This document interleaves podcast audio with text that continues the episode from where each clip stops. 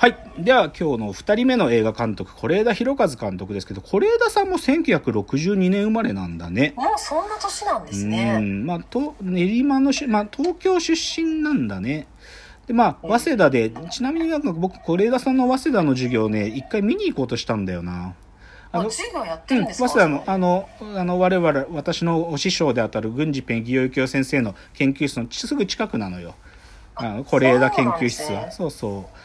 今、早稲田で教授としても教えたりしてますけど、もともと、是枝さんって、あの、テレビマンユニオンっていう、あの、ばテレビの制作会社で、そこでまあ、ドキュメンタリーとか作ってた人なんだよね。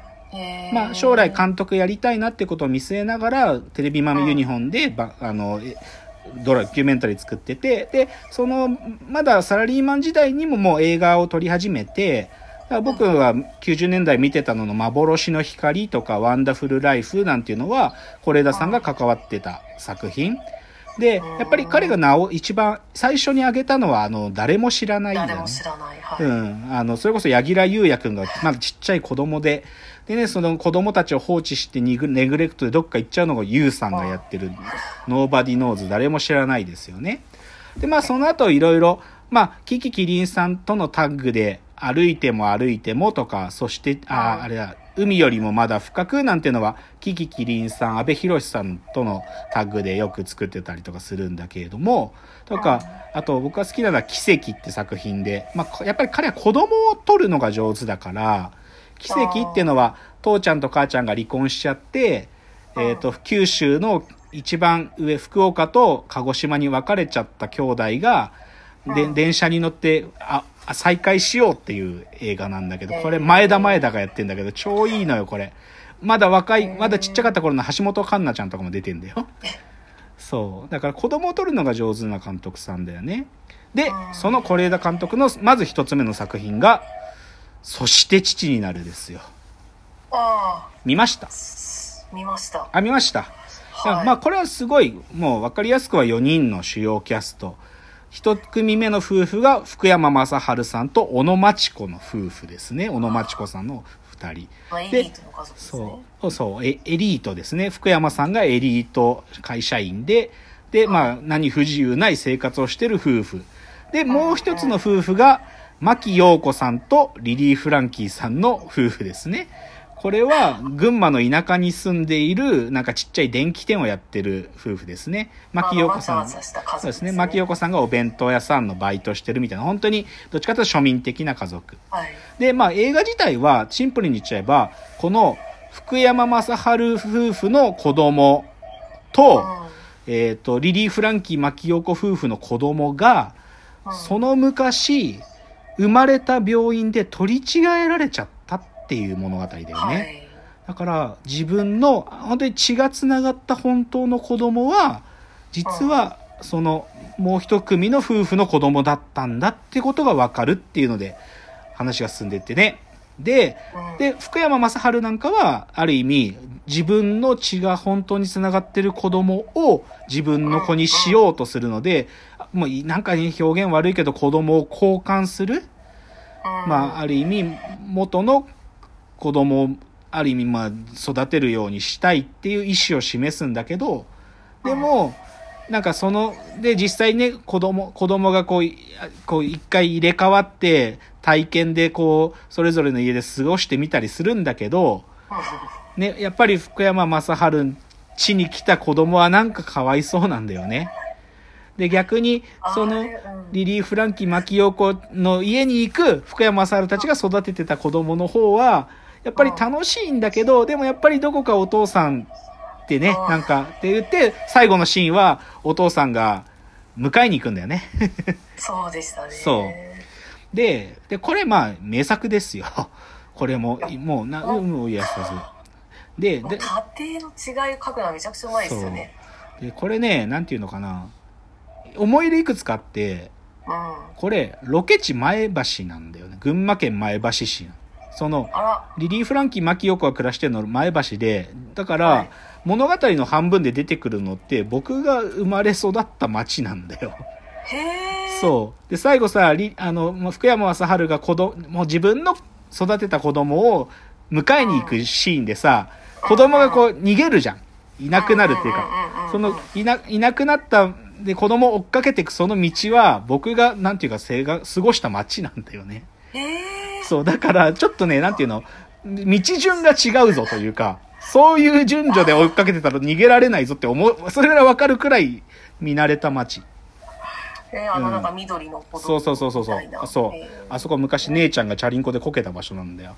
とかいうのも分かっちゃうぐらいなんだけどいやまあそう。だそういうでこれしすごいところはうんこの福山雅治小野真知子牧陽子リリー・フランキーのこの4人中3人が日本アカデミー賞を受賞してるんだよね。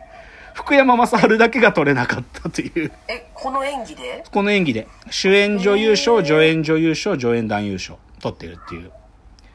そう。なんかまあでもそれぐらいでも、まあそういう賞を取る取らないじゃなく、とにかく素晴らしい映画ですと。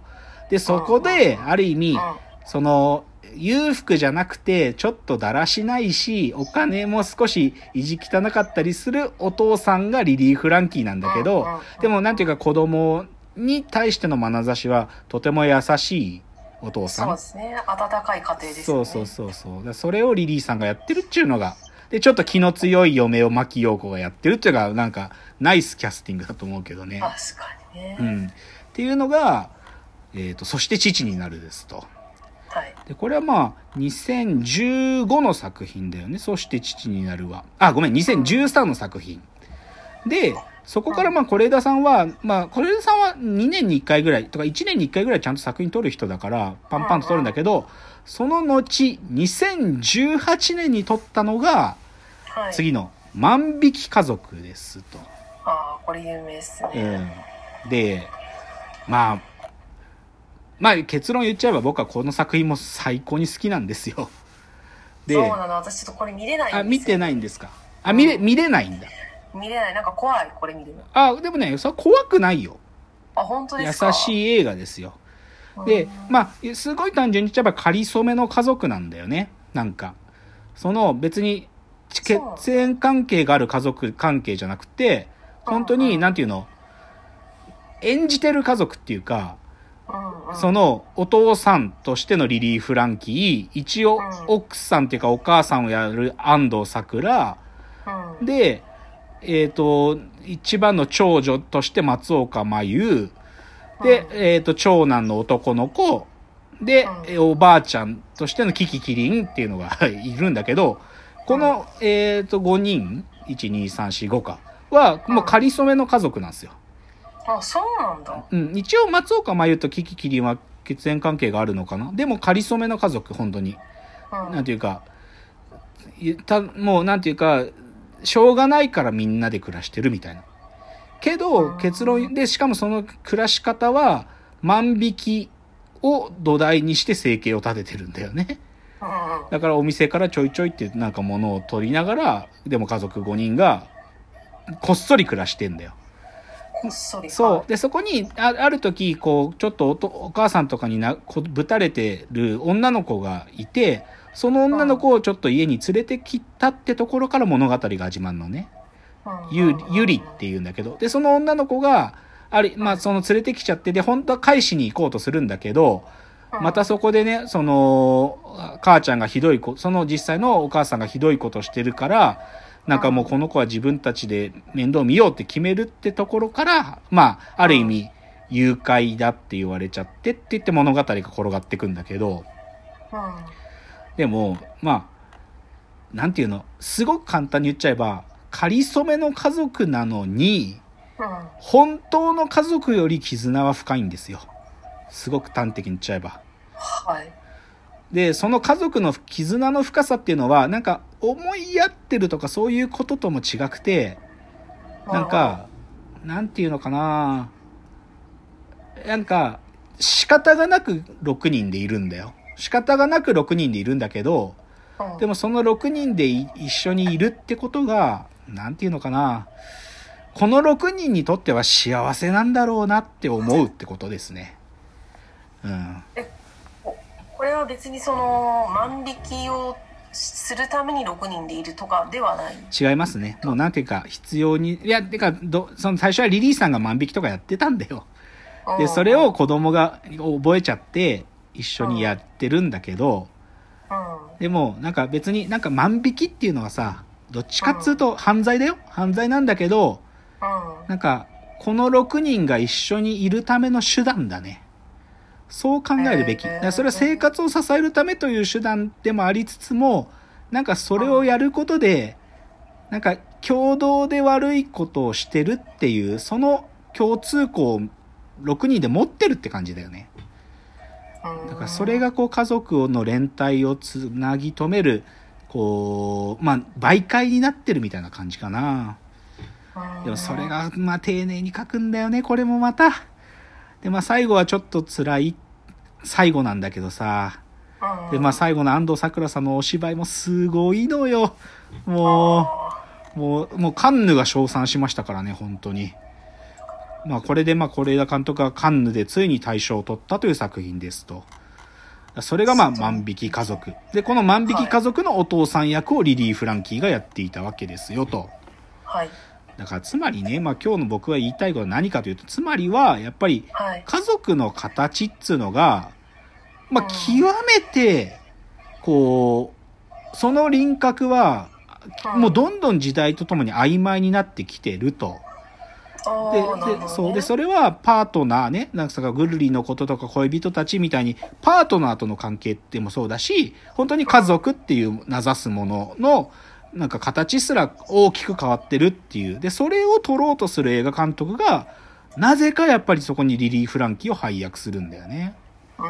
うん。そこ、だから、ちょっと今日次のチャプターは、いよいよじゃあ、リリー・フランキーさんって何なのって話を最後にしたいなと思います。じゃあ、最後のチャプターです。